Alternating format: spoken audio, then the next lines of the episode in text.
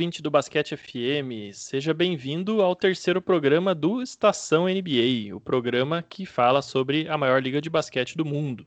Se você já nos ouviu aí nos dois primeiros programas, você já sabe mais ou menos como é que funciona a nossa dinâmica, qual é a nossa proposta.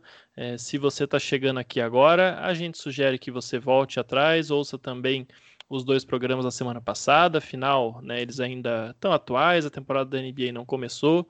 É, ouça também o nosso episódio zero, assim você consegue se inteirar melhor sobre é, quem nós somos, qual é a proposta do Basquete FM, quais as outras atrações que, que nós temos aí.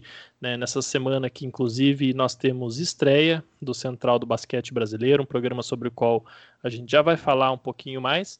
Mas antes disso, eu queria é, agradecer né, pela, pela audiência que todo mundo nos deu aí nessa primeira semana do Basquete FM, que é um projeto novo, é um projeto qual a gente passou algum tempo aí bolando, pensando como fazer da melhor forma e mesmo tendo sido algo né, que a gente tinha uma grande expectativa para o lançamento, acho que posso dizer com segurança é, que eu falo pelos, pelos meus companheiros aqui que, que logo mais vão se apresentar, que superou todas as nossas expectativas, né? O, o feedback que a gente recebeu foi muito positivo, é, número de seguidores, de plays, tudo mais, isso aí tudo é, até nos surpreendeu bastante, ainda mais no, no, momento né, que o mundo vive, a própria NBA, ainda tudo uma confusão, ninguém sabe direito muita coisa como vai funcionar, então é, ter alcançado já é, essa repercussão antes da temporada começar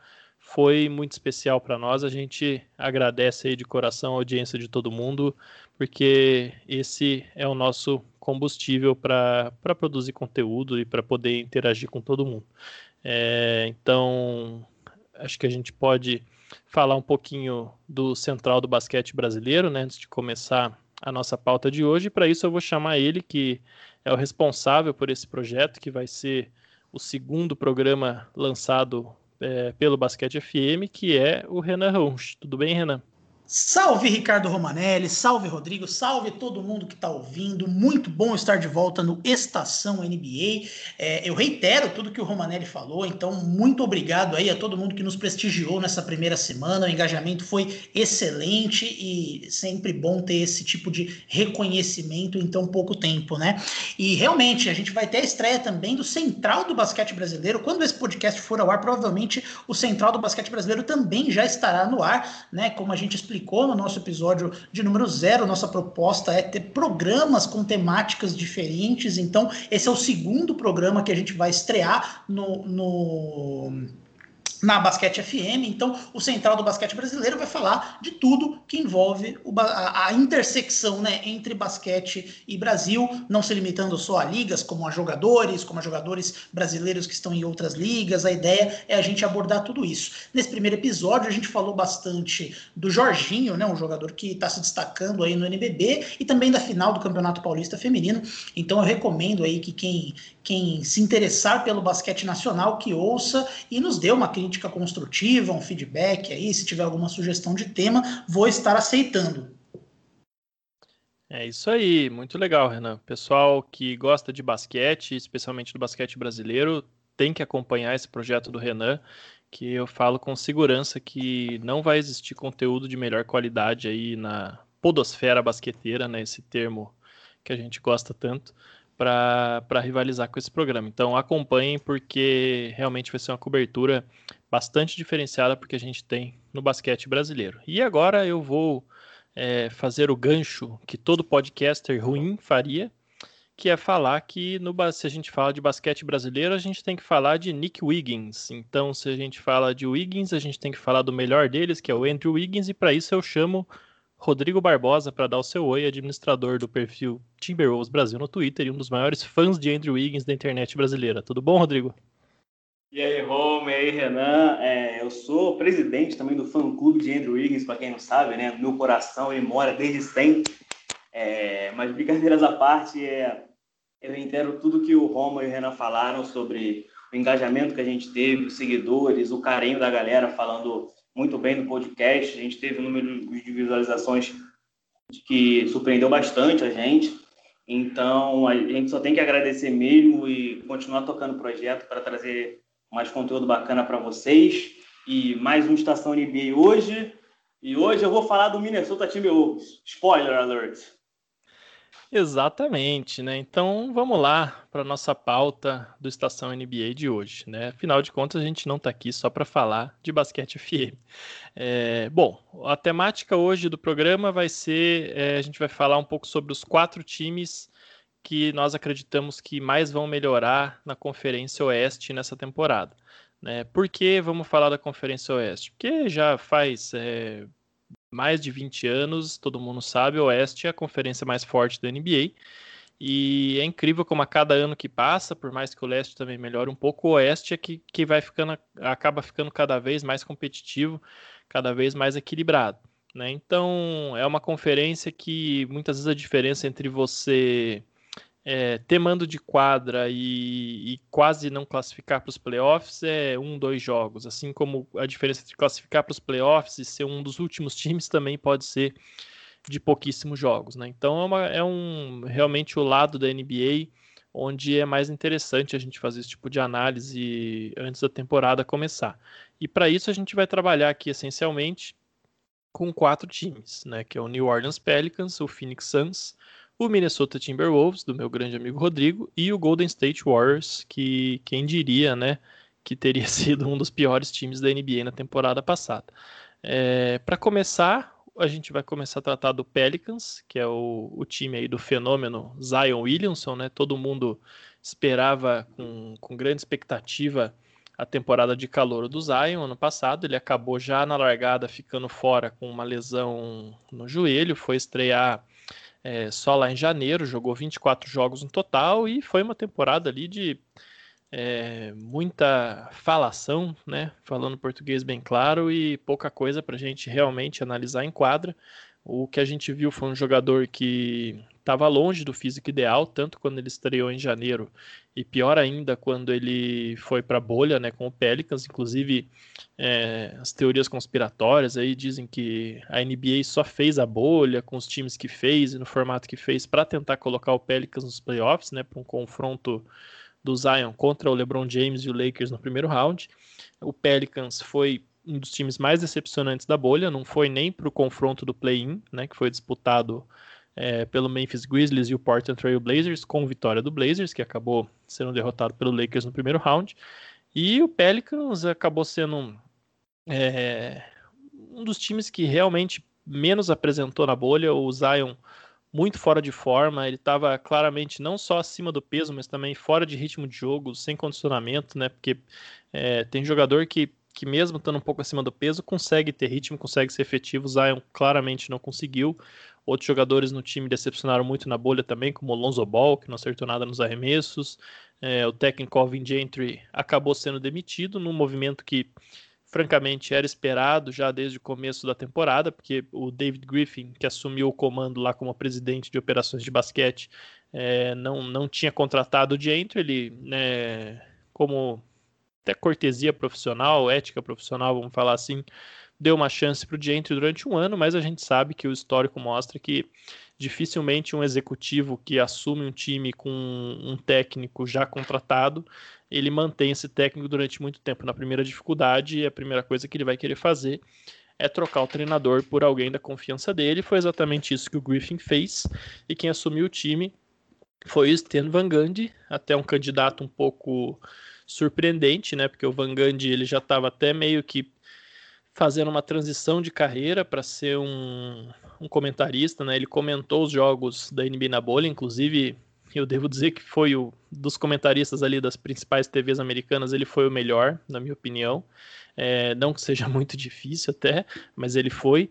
E também porque ele vinha desde 2018, quando ele tinha deixado o Detroit Pistons, ele, ele saiu do Pistons bastante em baixa, né? Ele estava longe já do primeiro do, do, melhor trabalho da carreira dele, que foi com o Orlando Magic entre 2007 e 2012, em que ele chegou até uma final da NBA, né, em 2009, e a passagem dele pelo Pistons, onde ele foi técnico e general manager, tinha sido muito ruim.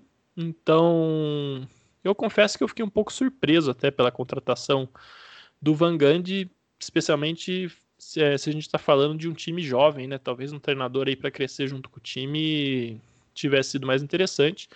Mas mostra que o Pelicans está tá pensando diferente. O Pelicans está pensando em playoffs, ou pelo menos disputar playoffs, não, não, não quer dar tempo para ninguém crescer, não. Até para talvez querer evitar uma situação como a do Anthony Davis, né? Que chegou ali no final dos 7, 8 anos dele em New Orleans e o time não tinha disputado nada, ainda estava tentando criar um, um time bom ao redor dele e ele acabou querendo sair.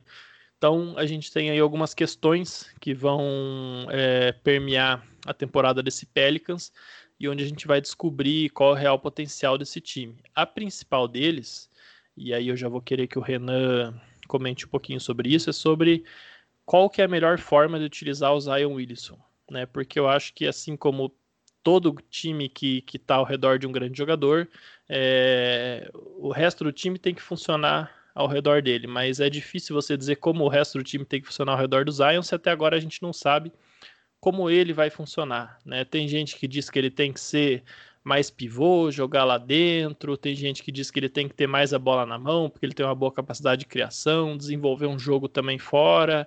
É, tem gente que diz que ele não tem que fazer nada disso, que, que é outro tipo de jogador, que ele é um cara mais para pegar rebote, para correr pro aro, enfim. É, queria ver é, primeiro do Renan, depois do Rodrigo, o que, que vocês acham que é a melhor forma de você usar o Zion Williamson nesse time do Pelicans. O que, que o Stan Van Gundy tem que fazer, especialmente levando o histórico dele como treinador em conta, o que, que ele pode fazer para a gente ver se o Zion é realmente o, o talento que nos foi prometido. É, uma coisa que é interessante de pontuar na, na, na, contratação do Van Gundy, né, é que esse time do Pelicans, ele é um time jovem e ele é um time que muita gente tinha expectativa de jogar muito em velocidade, de jogar em transição, né, então tem o Zion que é super atlético, a base é nova, né, o Ingram é novo, o Lonzo é novo, então a expectativa era, era, era alguma coisa nesse sentido. E eles trouxeram o Stan Van Gundy que ele não tem um histórico de jogar em velocidade, né, time, os times dele não costumam é, ser times que prezam por jogadas em transição, e é o que a gente viu na pré-temporada, né? O Pelicans teve menos partidas do que o, a maior parte dos outros times, teve só dois jogos de pré-temporada, e a gente já vê um, um, time que, que não vai usar muito, não, não aparenta usar que vai usar muito isso como ferramenta. É, o que eu achei bem interessante, é, já entrando no tema do Zion, o Zion, ele. O, o está implementando um sistema com muitas screens ali, né? Então tem muito corta-luz, muito corta-luz sem bola. Então tem muito jogador fazendo corta-luz para o outro receber sem bola. Então tem muito, muita criação de espaço desse jeito. E uma coisa que eu vi muito acontecer é, é, um pick and roll com o Zion atuando como rollman. Então, já respondendo a sua pergunta, Roma, eu acredito muito que o Zion tem potencial de ser um dos melhores rollmans da NBA atual. O que, que é o rollman? É o cara que executa o roll do pick and roll, né? Então é aquele cara que vai fazer o corta-luz, ele vai receber é, na sequência e ele finaliza embaixo da cesta. Uma coisa que eu vi muito acontecer é o, o ataque do Pelicans iniciando com o Zion fazendo uma screen para o Lonzo Ball e o ataque iniciando daí. Que é até interessante ver o Zion fazendo tantas screens, porque é uma coisa meio incomum para um jogador que tem o status do Zion, né? A gente não tem o hábito, por exemplo, de ver o, Anthony Davis fazendo corta-luz para o Caruso infiltrar. É uma coisa que pode acontecer em situações pontuais, mas a gente não vê isso as, as, estrelas trabalhando dessa forma. O Zion parece que vai trabalhar de uma forma diferente. Ele vai usar muito screen, o Pelicans vai usar muito esse pick and roll com ele, e eu acho que ele tem potencial para ser muito bom finalizando embaixo da cesta no pick and roll, justamente pelo, pelo, pelo protótipo físico dele ser tão atípico, né? Então, se na situação de troca ali ele tivesse sendo marcado por um jogador maior, mais forte, ele é um cara que pode é, explorar o, o, lado atlético, a, a, agilidade dele. Se ele está marcado por um jogador mais, mais é, um, um, guard ali, um jogador mais fraco, ele pode usar a força física diferenciada dele. Então, a minha expectativa é que o Zion seja essencialmente um finalizador no pick and roll e que ele exceda, que ele se torne um, um, um dos principais jogadores da liga na próxima temporada a finalizar do pick and roll, dado que o, o ataque do Pelicans vai ser muito dependente desse tipo de jogada.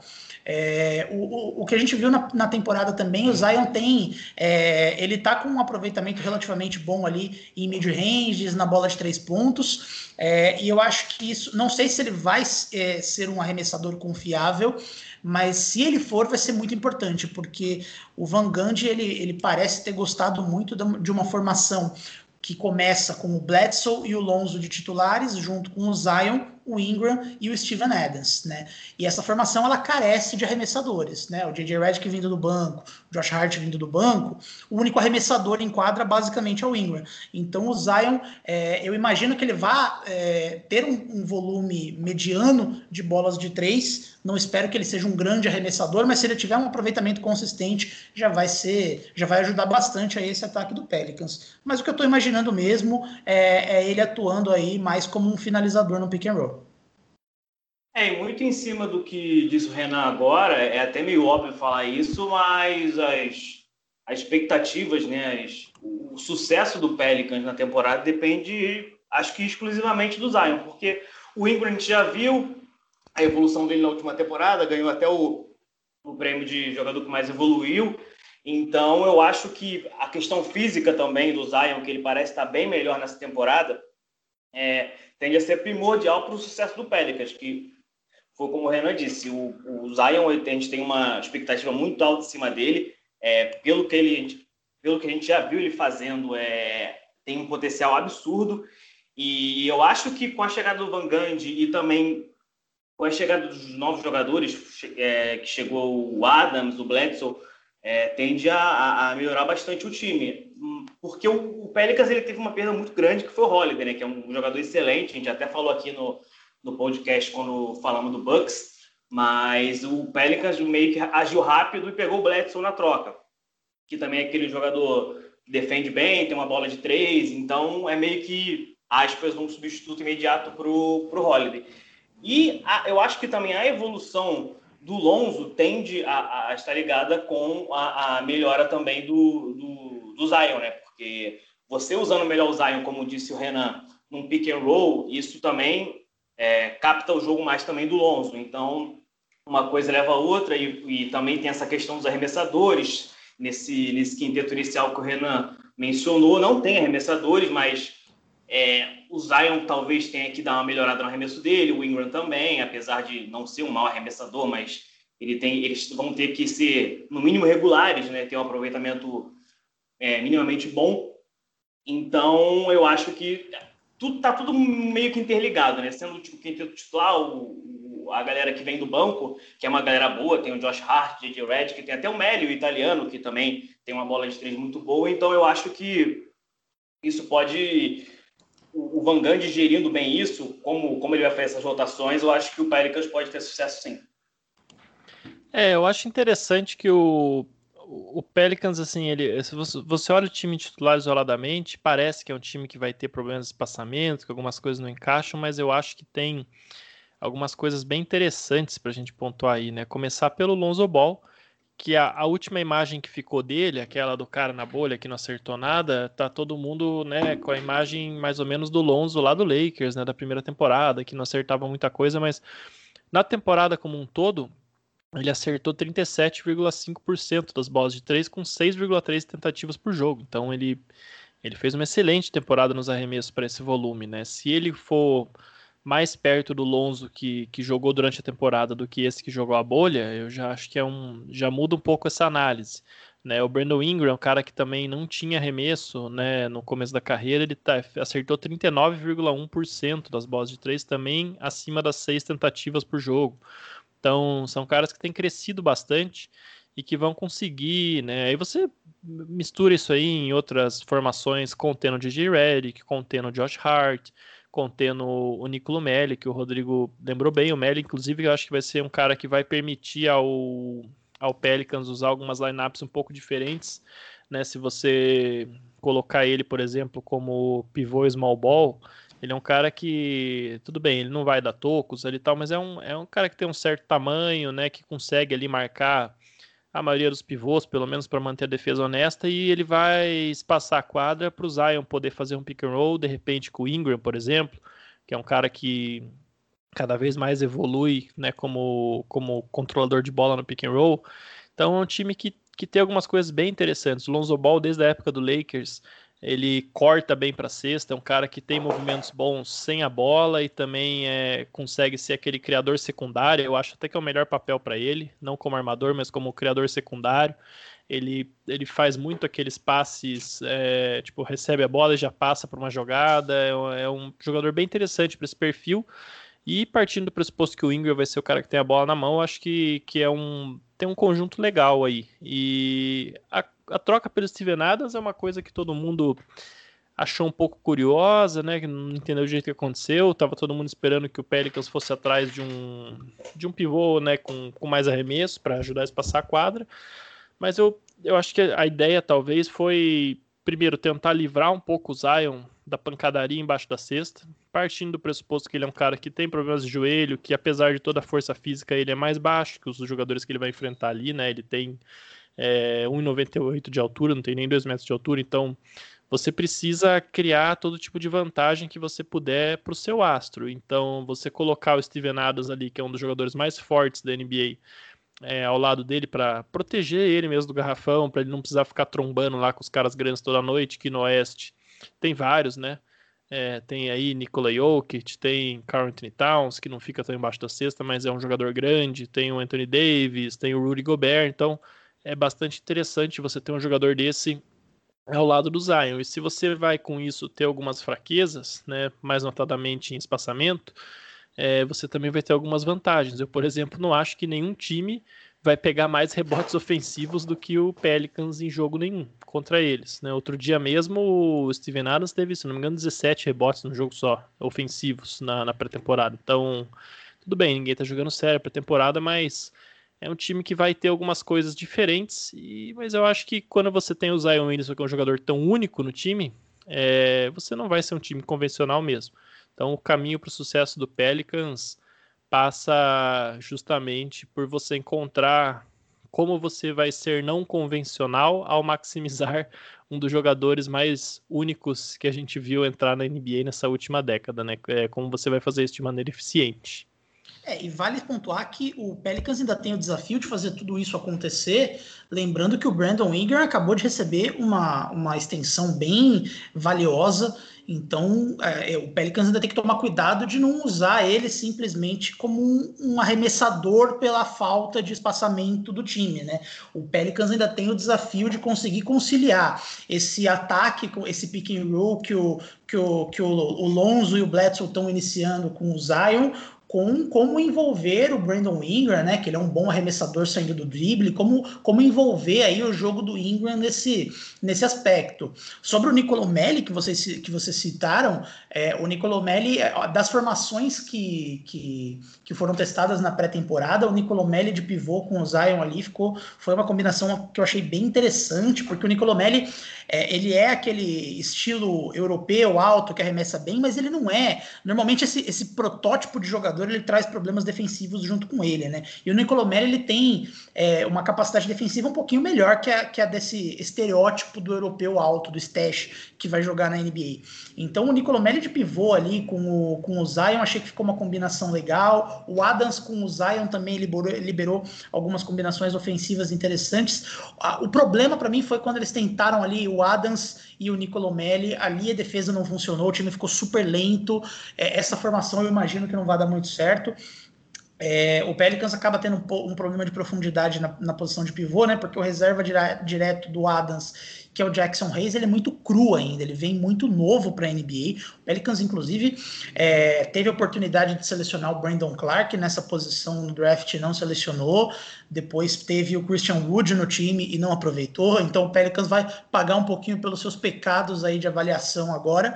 É, mas, de fato, eu acho que o Pelicans. O Zach Lowe até é, ele fez um podcast recente, né? Colocando o, os, os cinco times que ele considera mais esquisitos esquisitos na temporada e ele coloca o Pelicans, é, esquisitos não, confusos, e ele colocou o Pelicans como um dos times mais confusos da temporada, porque de fato existe essa é, é uma composição de jogadores difícil de fazer funcionar, ainda mais com um treinador que tem um estilo mais old school, então vai ser bastante desafiador para o Pelicans, ainda mais considerando que eles estão no Oeste, que é mega competitivo.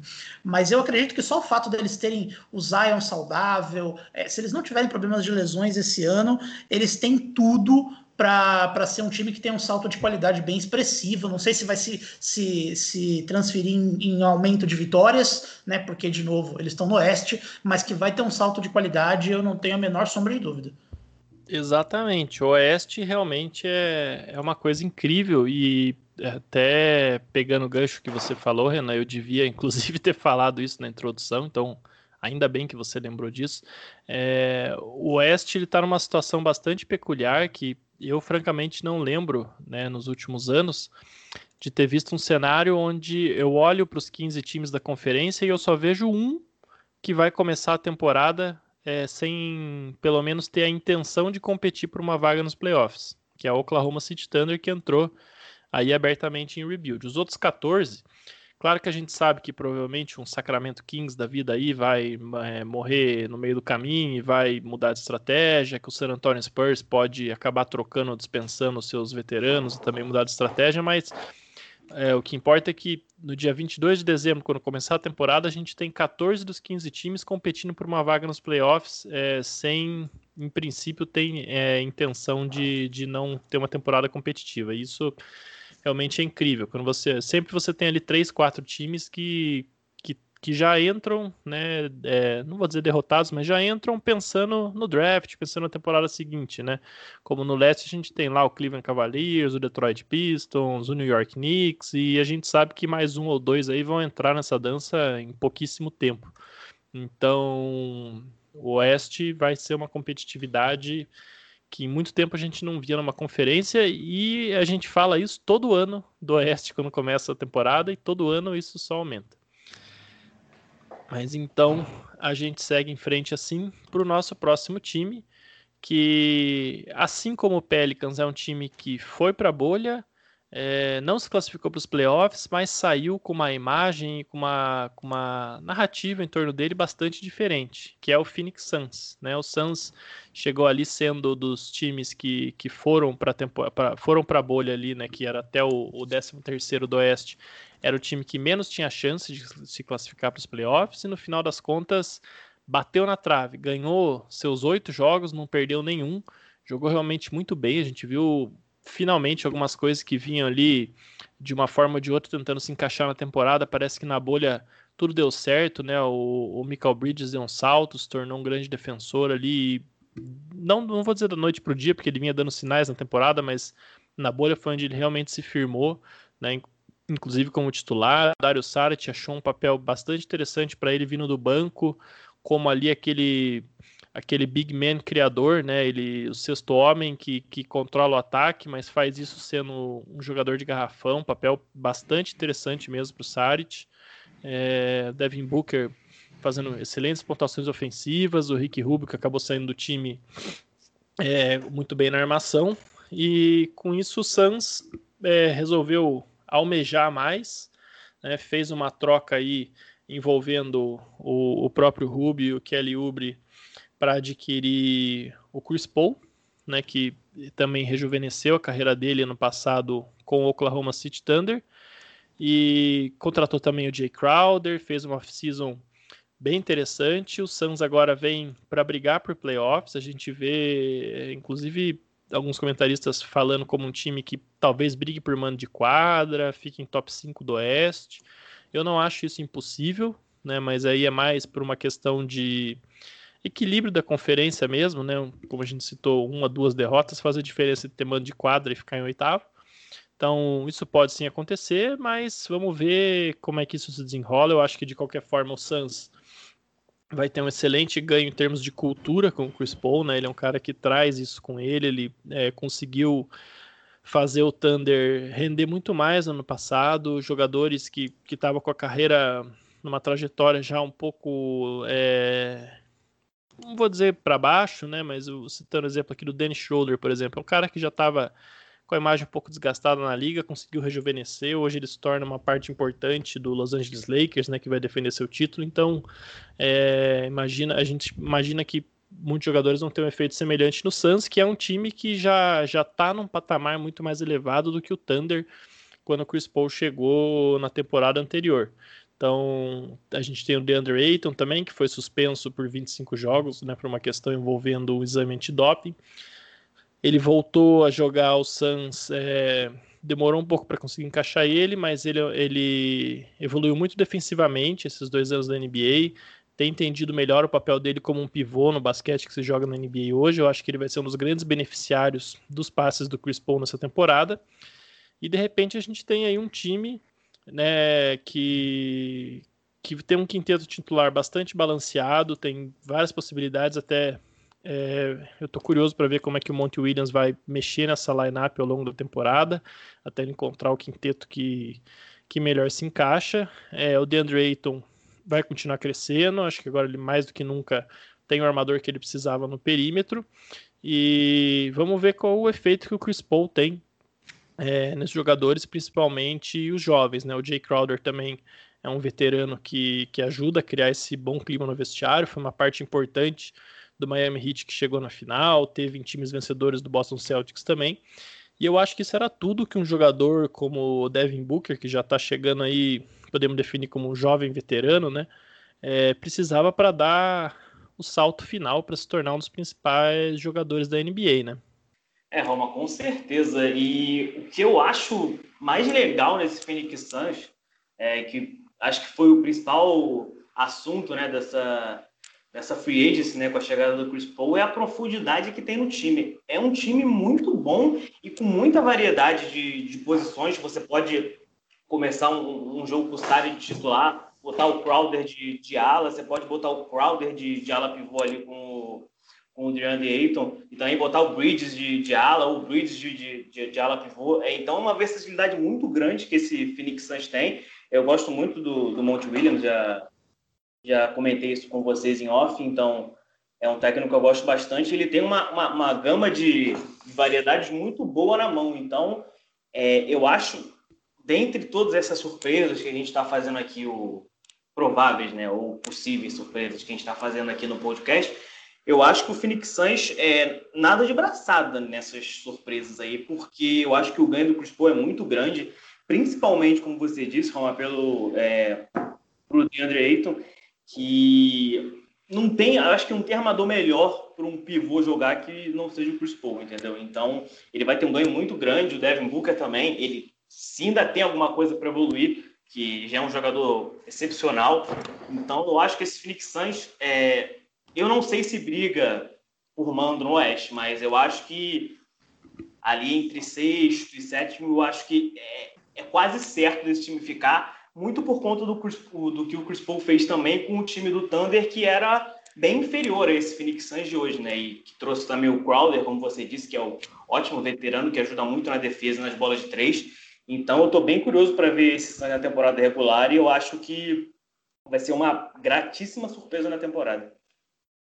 É, uma coisa que eu achei interessante na montagem aí do, do Suns, né? É como o time conseguiu ter profundidade na função de arremessadores, né? Porque se você pensar, arremessadores hoje na NBA eles são muito valiosos, né? A gente é sempre bom quando acaba uma free agency, né? Um período em que os jogadores assinam os contratos, a gente vê os valores e as características que cada um é, que, que ganhou o seu contrato gordo aí é, traz, para a gente ver o que está sendo valioso na NBA, né? E hoje os jogadores valiosos são arremessadores e defensores versáteis, especialmente se eles forem, se eles jogarem na posição aí de pivô, de ala pivô. É isso que tá pagando bem na NBA hoje. E o Suns, assim, honestamente, é, é não estou dizendo que é, é, é o time mais profundo da NBA, mas se você pensar especificamente na questão dos arremessadores, eu não consigo pensar na NBA hoje um time com mais profundidade que o Suns nesse quesito. Porque se você pensar fora o Chris Paul e o Aiton, né? Se você pensar nos grandes, nos, nos, bons arremessadores que os times que ele tem, no quinteto titular eles têm o Devin Booker, o Jay Crowder e o Michael Bridges. E aí você vai para o banco, você tem o, o Dario Saric, o Cam Johnson, que foi criticado pelo, no, quando ele foi draftado, mas ele se tornou um bom arremessador. O Jevon Carter é um bom arremessador. O Langston Galloway. O Cameron Payne, que era aquele jogador meme, né? Aquele jogador que ninguém entendia o que, que ele estava fazendo na NBA. De repente, ele se torna um arremessador confiável, especialmente pelo que a gente viu ali na bolha. Então, o Bulls, o, o, Bulls, o, o Suns, ele tem muita profundidade é, na é, entre os seus arremessadores. Onde eu acho que o time peca um pouco, é, eu acho que falta um pouco de profundidade na criação, né? O Chris Paul ele já está um pouco velho. Então, na temporada regular, não dá para ele, ele ter que jogar 38, 40 minutos por noite. É, e quando ele sai, os reservas dele na posição, né, ali o Payne, o Carter, o, o Galloway, eles não são essencialmente bons playmakers, né? Então, é, eles são bons arremessadores, mas aí o, o, o, time vai precisar aí de, de alguém que ajude na criação. E aí eu acho que entra um nome que eu gosto muito, é, que é o Dario Saric, né? Ele ainda não jogou nessa pré-temporada, é, não sei se ele vai estrear jogando na temporada regular, é, mas basicamente, assim, do time que brilhou na bolha, uma, um, uma das formações que mais é, foram positivas para o Suns foi a formação no small ball com o Dario Saric de pivô atuando na criação de jogadas, né? Ele se mostrou muito eficiente nesse sentido. E eu já tô desde cara já colocando uma previsão aqui. Eu acho que o Dario Saric ele vai brigar pelo prêmio de melhor sexto homem dessa temporada, porque eu imagino ele sendo muito essencial nesse sentido. Ele sendo um pivô que vem da segunda unidade e que ajuda na criação das jogadas posto que é, os seus os, os, armadores reservas aí do Suns são essencialmente bons arremessadores. Mas eu, fiquei, eu fico bastante impressionado porque o Suns conseguiu juntar aí um grupo com, com muitos arremessadores de qualidade num momento em que isso é muito requisitado, que isso é muito é, valorizado, né? A gente está vendo aí, por exemplo, um time que a gente ainda vai falar hoje, que é o Wolves, que ele está pagando 60 milhões para o Beasley, que é um bom arremessador. É, então é, é muito impressionante isso que o Suns fez, mas eu ainda quero ver como que é, a rotação desse time vai se comportar, essencialmente considerando que na, pré, na, na temporada regular o Chris Paul vai ter aí um, os, os, seus minutos contados, ele não vai ser um cara, ele não pode, né? Não sei se ele vai, mas ele não pode, o Suns não pode depender do Chris Paul jogando 40 minutos por jogo na temporada regular, senão isso vai complicar bastante a situação do time para pós-temporada. Perfeitamente. Por mais que o Chris Paul tenha rejuvenescido no ano passado, né? Dizem até isso foi algo que eu, que eu achei que recebeu pouca atenção é, de mídia mesmo. Então aproveito para trazer aqui. O Chris Paul ele, ele adotou uma dieta vegana no ano passado, baseada em plantas, aquela mesma que o que o Kyrie, né? O Kyrie Irving adotou faz uns anos e, e ele acredita isso, né? O rejuvenescimento dele e, enfim, é, realmente conseguiu apresentar um basquete muito melhor do que na última temporada dele com o Houston Rockets. E sobre os arremessadores serem cada vez mais bem pagos, Renan, eu concordo contigo. Acho que essa é uma tendência é, que só vai crescer na NBA. A gente vê aí um, um Davis Bertans recebendo um contrato de 18 milhões de dólares anuais e, e tem que receber mesmo, entendeu? Acho que é é por aí que, que o jogo vai caminhar. Inclusive, tem um livro que eu deixo aí a recomendação é, para os nossos ouvintes. Quem é, dominar o idioma inglês pode ler, que é do Kirk Goldsberry, que é um dos, dos analistas aí de, de basquete com estatísticas avançadas mais famosos, né? Ele tem nas redes sociais ele publica gráficos bastante interessantes, né, da, com, o layout da quadra, bem bacana. Ele tem um livro lançado no ano passado chamado Sprawl Ball, onde ele mostra visualmente, com, justamente com gráficos, é, números e tudo mais, é, como o basquete se transformou é, nisso e, e, e, ele trata, principalmente no começo do livro, especificamente do porquê os arremessadores vão ser cada vez mais bem pagos na NBA. E ele usa como exemplo o contrato do Ryan Anderson, que lá que o Houston Rockets deu lá em 2016, né, onde ele foi muito bem pago enquanto um jogador como o Al Jefferson, que era um, um pontuador de garrafão é, muito bom dos anos 2010, e menos de um ano depois desse contrato do Ryan Anderson, estava jogando na China porque não, simplesmente não tinha mais espaço para ele na NBA. Então, é, realmente, a tendência vai ser cada vez mais essa. E passando então para o Wolves, já que você falou do Minnesota Timberwolves, agora nós temos o momento que o Rodrigo vai ficar mais feliz ou talvez mais irritado no podcast. Esses são os dois humores dele para falar do Minnesota Timberwolves sempre. Né? Outro time que tem uma expectativa grande de melhora. Finalmente eles conseguiram, né, depois de vários anos tentando é, contratar o D'Angelo Russell numa troca envolvendo o Andrew Wiggins e uma escolha de draft do ano que vem. É, que é top 3 protegida. Se não converter no ano que vem, ela vira desprotegida depois. Então é uma escolha bastante arriscada realmente. Se o time tiver um ano ruim aí, o Golden State Warriors, que trocou o D'Angelo pro, pro Wolves, vai ficar muito feliz. Mas o D'Angelo é um dos melhores amigos do Carl Anthony Towns no basquete. Eles queriam jogar junto há muito tempo e finalmente vão conseguir é, esse, esse desejo deles, né?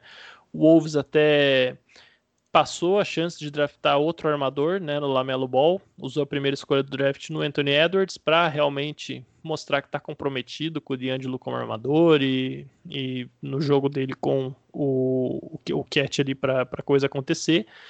Mas é um time que suscita algumas questões defensivas, né? Eu consigo enxergar como esse time vai ser bom no ataque, né? Eu acho que qualquer time que tenha o D'Angelo Russell e o Carlton Towns como principais peças vai ser bom no ataque, ainda mais tendo aí o Rick Rubio, que é um bom distribuidor de bola, sempre ajudou aí o, os últimos times dele, né, o Phoenix Suns e o Utah Jazz a, a fazer o ataque funcionar melhor, enfim, o próprio Edwards é um jogador que chega já com, com algum potencial de pontuação, o Malik Beasley, né, que é um excelente arremessador, então eu consigo ver o caminho para esse time se tornar um excelente time ofensivamente. O que eu ainda não estou conseguindo enxergar é como esse time vai ser, não vou nem dizer bom na defesa, mas ele precisa ser no mínimo mediano na defesa para conseguir ter algum sucesso nesse Oeste. E eu confesso para vocês que para mim esse time está mais parecendo uma das cinco piores defesas da NBA do que uma das 15 melhores no momento. Eu acho que eles estão mais perto é, do, do, do, fundo do que da média. Tá? Não sei se eu estou sendo injusto, até porque tem alguns é, bons defensores no time individualmente, mas eu acho que falta aquele equilíbrio no time, principalmente posicional. Né, porque você pega ali é, o Jared Cover, que talvez seja o melhor defensor de perímetro do time. Desculpa, Jared Cover não. Tô, tô, eu li uma coisa e falei outra. O Joshua Colg, que talvez seja o melhor defensor de perímetro do time, e ele é um cara que tem altura para marcar armadores, né? Ele não vai é, marcar ali um ala de, de dois metros e pouco tal. Ele é um cara que tem ali 1,90, 1,93, 1,94. E essa é a tônica do time todo. D'Angelo mesmo não é um bom defensor, é um cara mais baixo. Se você está pensando né, nos alas que o time vai enfrentar no Oeste, né, considerando que no Oeste numa noite você tem que enfrentar o LeBron James, na outra é o Kawhi Leonard, depois você vai ter é, que enfrentar o Donovan Mitchell, que é um cara que, apesar de ser mais ou menos da altura desses, né, um cara que tem uma envergadura grande, vai bastante para cesta, você precisa de um jogador maior para marcar ele, tem que enfrentar o Luka Doncic, então é, um, é uma conferência complicada para você não ter um, um ala alto que seja um bom defensor de perímetro. Eu acho que essa é a peça que falta para o Wolves conseguir ser um time competitivo.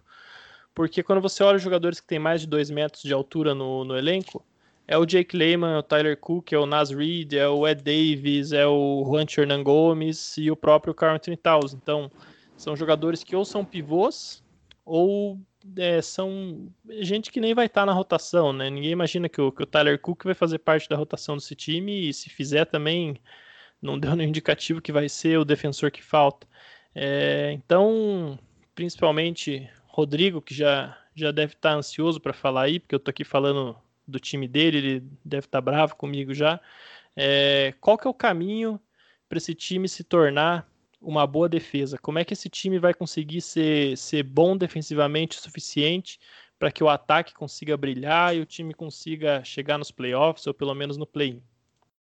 Então, Roman, antes de eu começar falando aqui do, do time Wolves, é, eu vou até dar uma notícia que acabou de sair envolvendo o, o próprio Minnesota Timberwolves, que o Mike Beasley, que a gente vem acompanhando tem um tempo, ele se envolveu no embrólio de, de, violência doméstica, posse de drogas e tudo mais, acabou de sair a notícia, é, o Shem Chanara, que foi até que, que divulgou a, a, a sentença, né, aspas, que, que teve o caso, ele foi culpado por violência doméstica e inocentado no caso de porte de drogas. Então a gente tem que ver o que, que vai acontecer agora, como é que a NBA vai agir em relação à punição e tudo mais, porque, como você bem disse, ele renovou, não foi por pouco, né, com o time, por, por, ele, por ele ter feito uma boa, um bom final de temporada passada, antes da, da pandemia. Então a gente tem que ver como isso vai ficar a partir de agora. Cara, em relação à defesa, o, o, eu falo isso sempre no, lá no time Wolves Brasil e eu não canso de repetir isso. O time tem, para mim, o melhor assistente defensivo da liga, que é o David Vanderpool, que veio do Blazers. Ele teve, fez uma, uma ótima, um ótimo trabalho lá, é, ajudou muito o CJ McCollum e o Damian Lillard a evoluir na defesa, e o time também como um todo. Então, é, eu acho que ele, nesse, nessa primeira temporada dele no Wolves, não teve muito o que fazer, para ser bem sincero, porque o time não, não deu isso para ele, sabe? Só tinha basicamente o Okogi, que para mim é um excelente defensor de, de primeira linha mesmo, ele é muito bom defendendo. E o Jared Coover, ele tinha altos e baixos, mas ele também é um defensor ali que você pode até colocar como confiável, porque ele, ele teve mais altos do que baixos na né, defesa na última temporada. Então, eu acho que um time que você tem o D'Angelo Russell, que não é conhecido por ser um bom defensor, tem o Carl Anthony Towns, que a gente todo ano espera que seja aquele defensor, aquele protetor de aro, que era esperado dele quando saiu de Kentucky, você tem que rodear esses caras de bons defensores e que também saibam chutar para espaçar, espaçar a quadra. O, o Towns, ele, por exemplo, melhorou muito o passe dele, então isso ajudaria bastante o time. Ele, ele geralmente rola dobra em cima dele, ele consegue achar um companheiro livre, só que essas bolas têm que cair. O Minnesota Timberwolves temporada passada foi o time que, se eu acho me engano, o primeiro ou o segundo que mais chutava a bola de três pontos e também era o que mais errava. Então não adianta muita coisa. Então, Nesses jogos de pré-temporada, a gente já viu que o Ryan Saunders ele botou o Jake Lehman de ala pivô ali para jogar com o Towns, justamente por ser um cara que chuta bem de três. O Okog parece ter melhorado a mecânica dele, assim como o Jared Coover. Jared Coover teve uma evolução, óbvio, a gente não pode tirar pré-temporada muita coisa, mas nos jogos que, que a gente viu do, do, do Wolves nessa pré-temporada, é, o Coover ele tinha um aproveitamento baixíssimo dele de lance livre, 50%, 60%. Ele não errou um lance livre na pré-temporada e no arremesso de três pontos ele também acho que passou de 40% da bola de três. Então, se, esse, se principalmente o Coke e Coover sendo titulares, porque a gente não sabe como que o, que o Sounders vai usar o Anthony Edwards, se vai começar com ele no banco, se já vai começar com ele como titular. Então a gente tem que ver quem vai ser esse titular ali na ala, porque eu acho que vai passar muito pelo Kogi e Coover e Edwards, na verdade, os três, que quando jogaram juntos é, nessa pré-temporada, a defesa teve um ganho muito grande. O Renan até, até comentou isso, isso comigo durante os jogos. É, esse trio melhorou bastante a defesa do time. Então, é, uma, é um trio ali que você pode pensar em botar em alguns momentos do jogo, óbvio que não a maioria dos minutos, o Coover ali talvez como um ala pivô, para jogar com Edward Okorg e D'Angelo Russell, então com o Beasley vindo do banco, ou o Beasley sendo, sendo titular ali, é, tendo que ele também é um bom defensor, né? Ele também tem a bola de três pontos. Então é, é tudo uma questão de como o Ryan Saunders vai, vai, vai organizar esse time, porque a defesa a gente sabe que é o principal problema hoje do, do time. O ataque foi o que você falou, vai ser um, é um excelente time ofensivo, mas na defesa tende a ser se não arrumar, não ajustar a defesa, uma das piores defesas da liga por muito.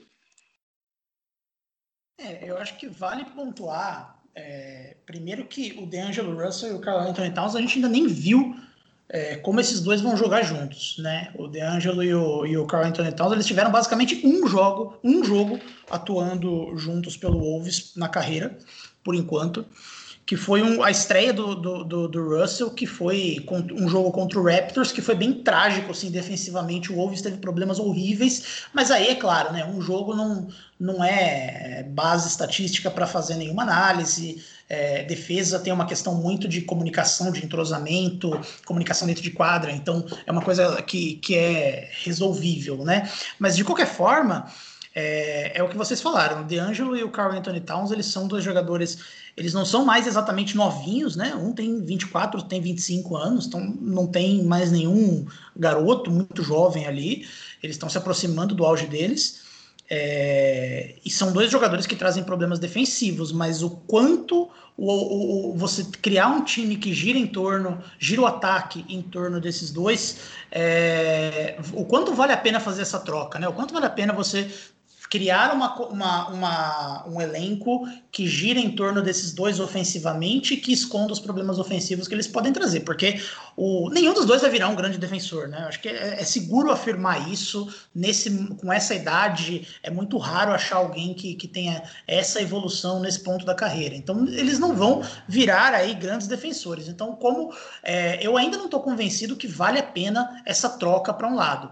Mas o Carl Anthony Towns é um dos melhores pivôs arremessadores da história da NBA estatisticamente. Então, é, ele queria muito trazer o DeAngelo, e se eu sou o Timberwolves, eu quero fazer o Carl Anthony Towns feliz. Então, eu acho que o, o Wolves acertou em apostar nessa composição.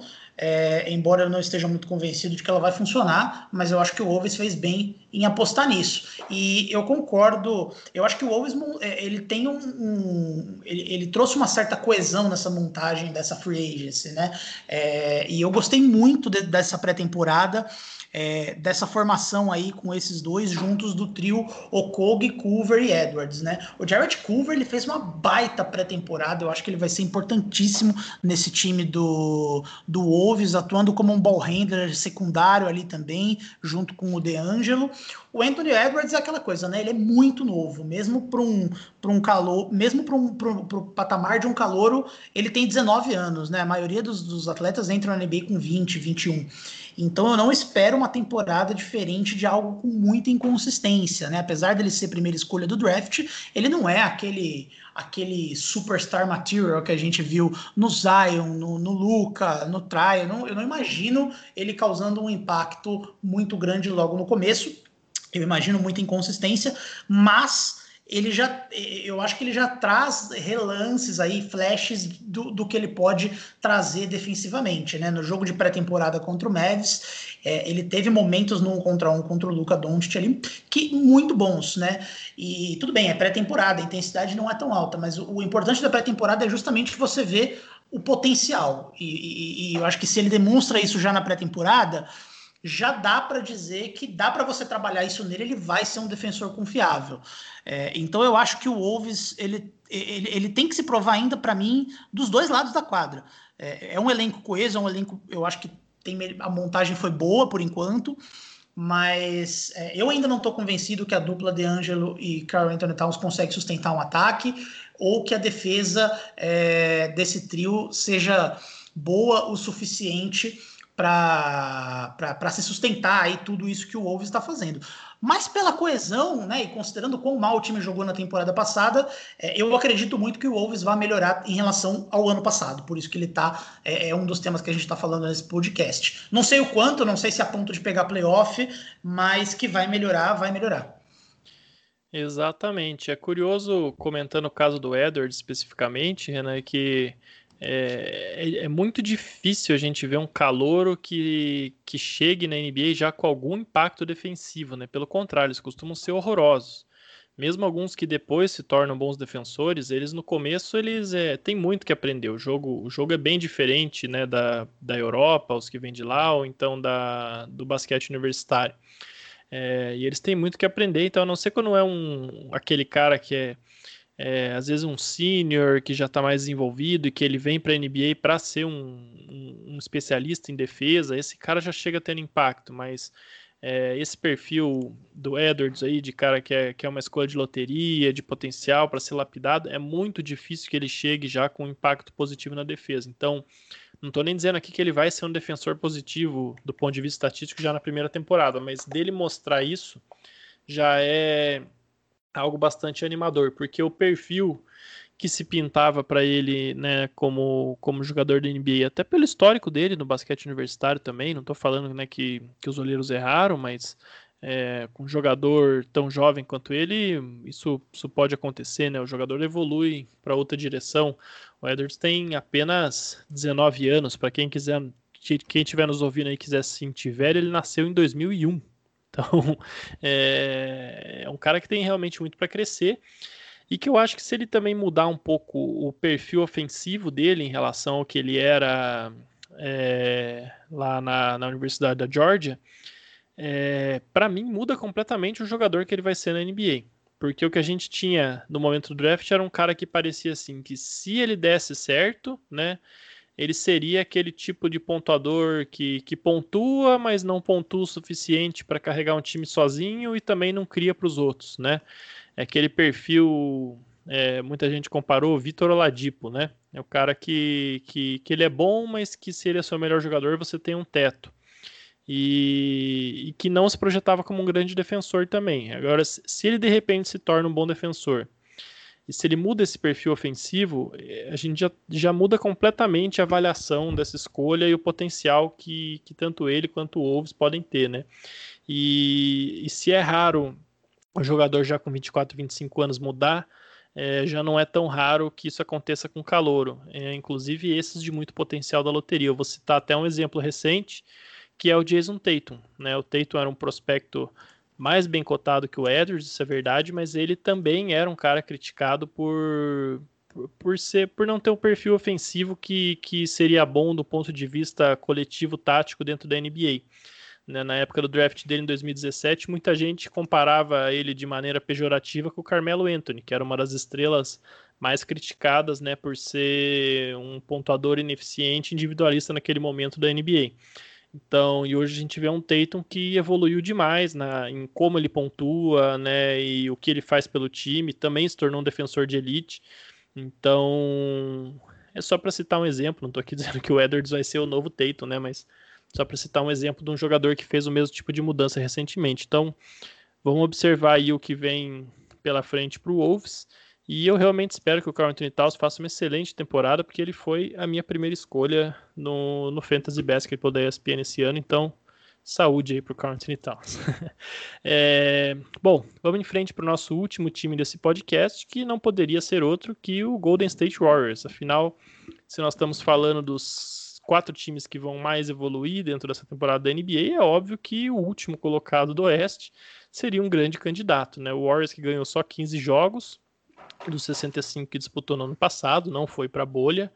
É, acabou a temporada ali em março e tudo bem que todo mundo esperava que o time fosse cair de produção com a saída do Kevin Durant né, em 2019, mas é, aí veio teve a lesão do Clay Thompson ainda nos playoffs, teve a, a, a, fratura na mão do Steph Curry, o Draymond Green perdeu muito tempo por lesão também, o próprio D'Angelo Russell, enquanto estava lá, é, ficou um tempo afastado. Então é um time que não teve continuidade nenhuma no ano passado, não tinha nenhum jovem jogador assim de renome para desenvolver, foi um time quase sem atrativos mesmo e acabou conseguindo a segunda escolha no draft da NBA esse ano, selecionou o James Wiseman, o pivô, né, que talvez fosse mesmo o melhor talento ali disponível, né? Tem gente que acreditava mais no Lamelo, mas com certeza era um talento top 3 do draft. E veio a calhar também que era o jogador que melhor encaixava com o time que eles já tinham ali pronto para a temporada, né?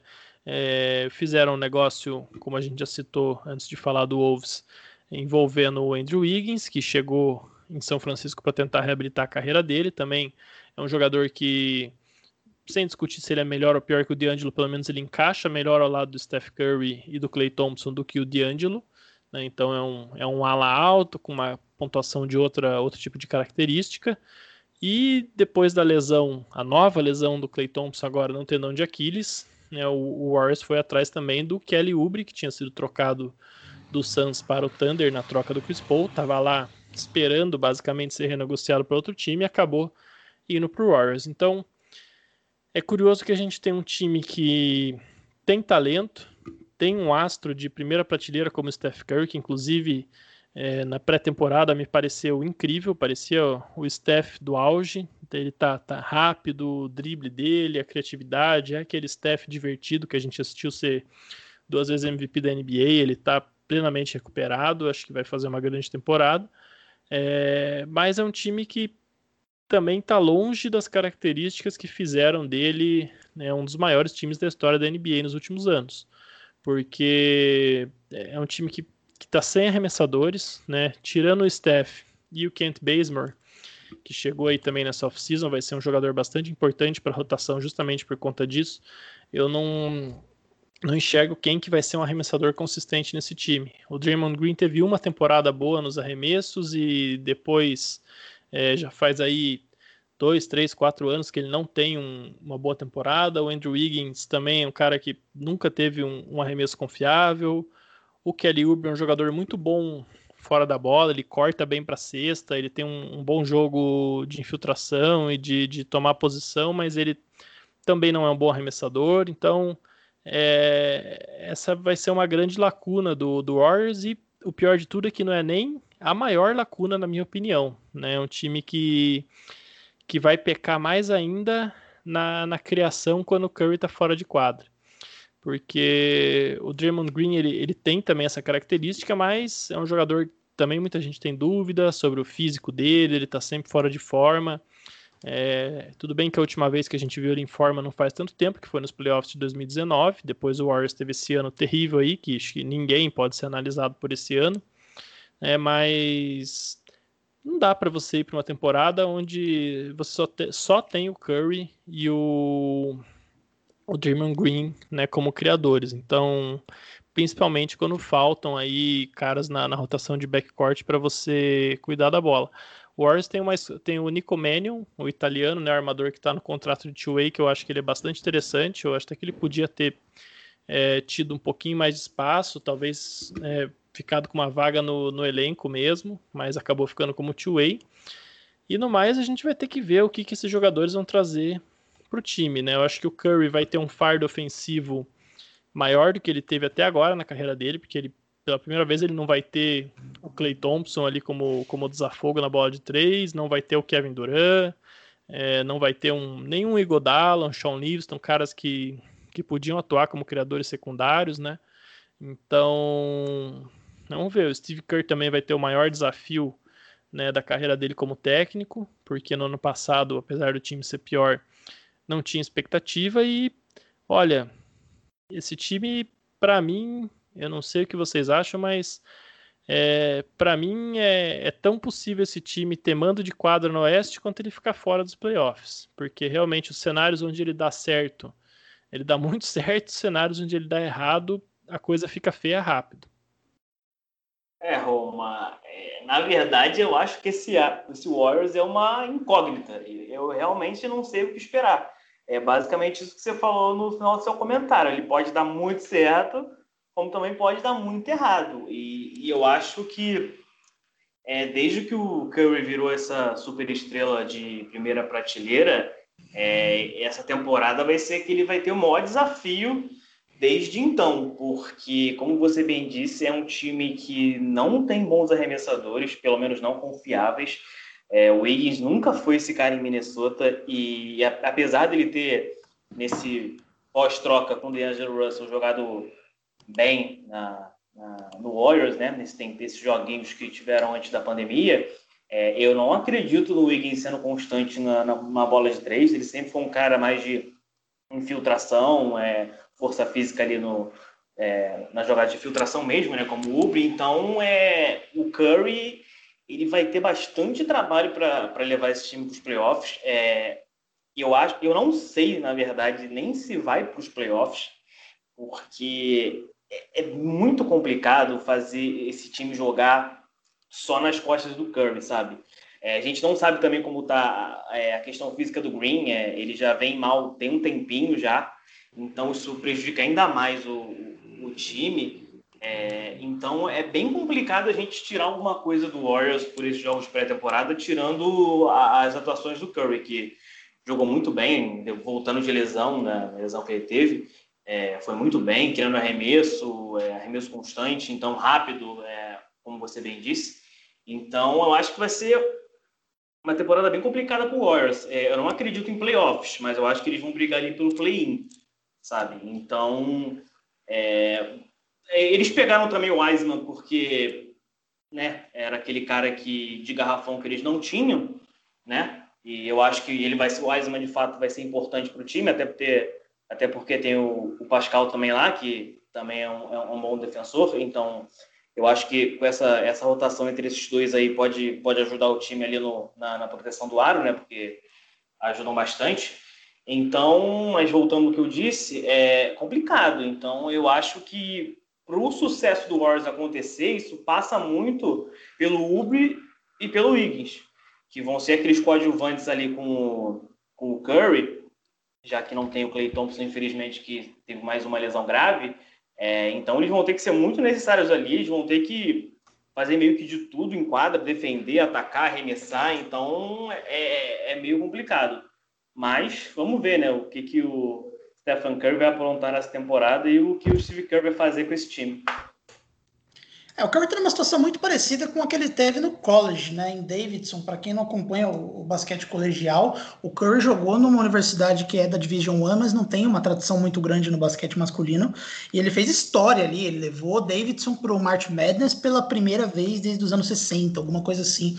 E o time era basicamente ele, assim. O time tentou montar uma defesa forte ali, enquanto ele fazia todos os pontos da partida. O Curry está numa situação relativamente parecida agora no Warriors, diria que pela primeira vez na carreira, onde é, ele vai precisar ter uma performance nível MVP é, para poder conseguir é, ter grandes pretensões com esse time, né? Não dá para duvidar do Curry se ele estiver saudável, né? O jogador que já foi duas vezes MVP, mas é, é, um aspecto interessante. Eu pesquisei algumas informações aqui da é desde que o Kevin Durant chegou, as formações que envolviam só o Stephen Curry e o Draymond Green, então sem o Clay Thompson e sem o Kevin Durant em quadra, eles têm um net rating relativamente positivo, de mais 12 pontos, né? Significa que as formações que o time que tem Curry e Dray em quadra, é, que não, tem, não tinham Clay Thompson ou Kevin Durant, normalmente eles, eles ainda eram melhores do que os adversários. É claro que tem vários, várias questões de contexto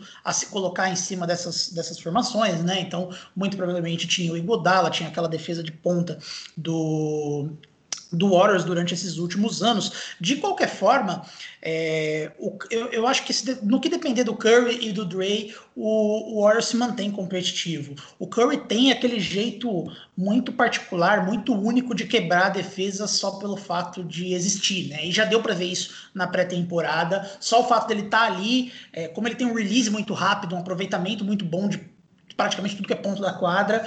É, as defesas elas, elas, elas, elas se preocupam demais com ele, isso gera arremessos melhores, né? Então eu acho que no que depender do Curry e do Drace, o que depender de lesões, se não depender, se não houverem lesões, é, eu acho que o Warriors consegue aí chegar na pós-temporada.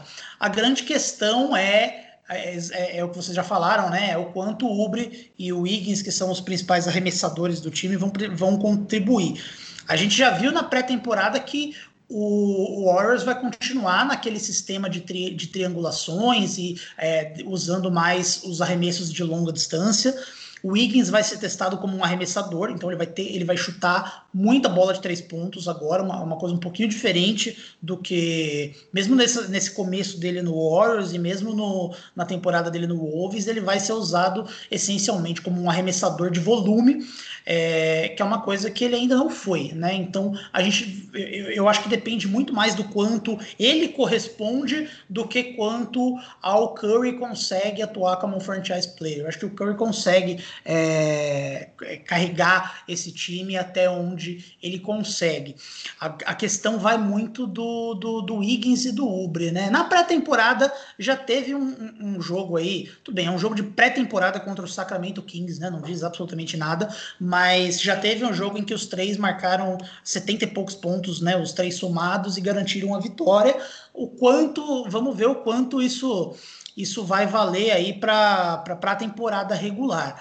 Mas eu acho, na minha concepção, né, o Wiseman, a gente está vendo bastante vídeo enquanto ele não estreia dele, dele arremessando de longe, né? Então é, eu imagino que ele vai ter muitas opções em que ele vai chutar bastante também.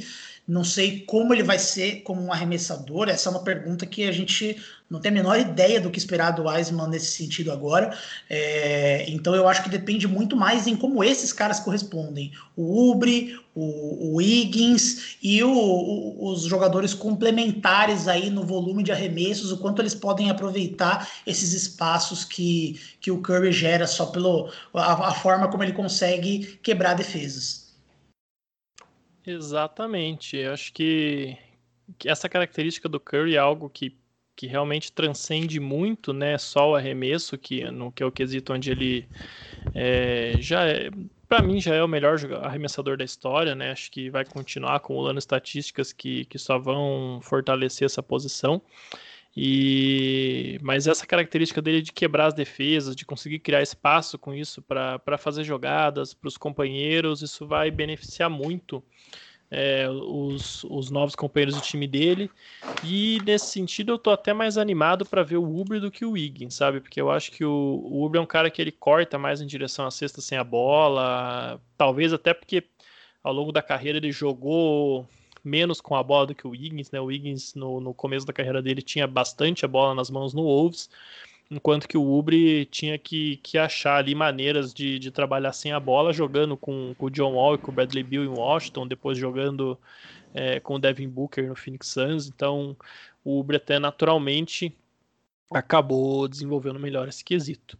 Bom, e antes da gente terminar esse programa, eu tenho que deixar também o convite para os nossos ouvintes de acompanhar a nossa primeira live no YouTube, que vai acontecer agora no dia 23. A gente está gravando esse podcast no dia 21 à noite, ele vai ao ar é, no dia 21 à noite mesmo. Então, é, acho que muita gente vai ouvir esse programa antes da live, então fica aí a divulgação. Nós vamos comentar a rodada de abertura da NBA, que vai acontecer no dia 22 e também já fazer umas projeções para o jogo de Natal, no dia para a rodada de Natal, perdão, no dia 25, que tem alguns dos jogos mais aguardados da temporada da NBA em todos os anos, né? Então, é, fica aí o convite. A hora ainda a gente está acertando, vendo certinho como é que vai ser a rodada da NBA nesse dia 23, os jogos, para não atrapalhar também o pessoal que quer assistir os jogos, convidando para nos assistir no mesmo momento, né?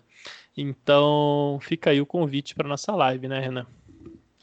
Exatamente. Quem puder nos acompanhar aí, a gente vai escolher aí algum tema bem legal para falar dessa, nessa, nessa, nesse começo de temporada regular, né? Inclusive, é, acho que a gente pode até usar a, as nossas redes sociais, né, para entender aí algum tema interessante que a gente pode falar uma coisa que a gente não combinou antes de gravar e eu tô falando na gravação sem combinar com ninguém, porque quem sabe faz ao vivo, né? O Roma e o Rodrigo vão ter que reagir a esse comentário, mas eu acho que sim, é, vai ser uma experiência, né? Como a gente falou no nosso episódio zero, é, é, um projeto colaborativo, então a gente vai ver se as pessoas que ouvem têm interesse em participar da, é, da live, acham interessante, não, acham, não acham. Então, se você gosta desse formato de live, se você quer interagir nas gravações do nosso podcast, a gente pede que você participe, né? Porque vai ser isso que vai ditar se a gente vai se a gente vai seguir com esse formato de lives ou, não. Então a gente vai fazer esse teste, vai ver como que funciona, mas a gente vai fazer uma tá, vai programar um tema legal aí, a gente vai fazer o possível para que essa essa nossa primeira live seja bem interessante. Exatamente. E nessa eu acho que a gente pode encerrar o programa de hoje, né? Então, espero que quem nos acompanha até aqui tenha gostado. Sempre pedindo que o feedback de vocês chegue até nós, é muito importante. Se você gostou, se você não gostou, se você tem uma sugestão, se algo não ficou claro do que a gente falou, manda pra gente que a gente vai ler, vai responder e dependendo do que for, vai falar no ar também, se for algo interessante para todos os ouvintes. Então, fica aí o convite, as nossas portas estão abertas para todos os nossos ouvintes e até telespectadores no futuro próximo, já que vamos estrear no mundo das lives, certo? Então, Rodrigo, deixa aí a sua mensagem final para o pessoal. É, então, é basicamente isso que você e o Renan falaram. Vai ter live dia 23, vai ter live boa. É, tenho certeza que vocês vão gostar bastante. A temporada tá para começar, isso empolga muita gente, empolga eu, empolga Roma, empolga Renan, empolga todo mundo que gosta de basquete. Então, a gente vai trazer mais conteúdo bacana, como o Renan disse, o, na verdade o Roma disse, o Renan apresentou, a gente vai ter o, a Central do Basquete Brasileiro, como novo programa do Basquete FM. Então a gente tem muito mais coisa para trazer para vocês. A gente vai trazer basquete internacional, basquete europeu, é, WNBA, basquete feminino, entre outras várias coisas para você que gosta de basquete. E, por favor, sigam a gente nas redes sociais, isso é muito importante para a gente, até para a gente ter esse feedback, receber as mensagens de vocês.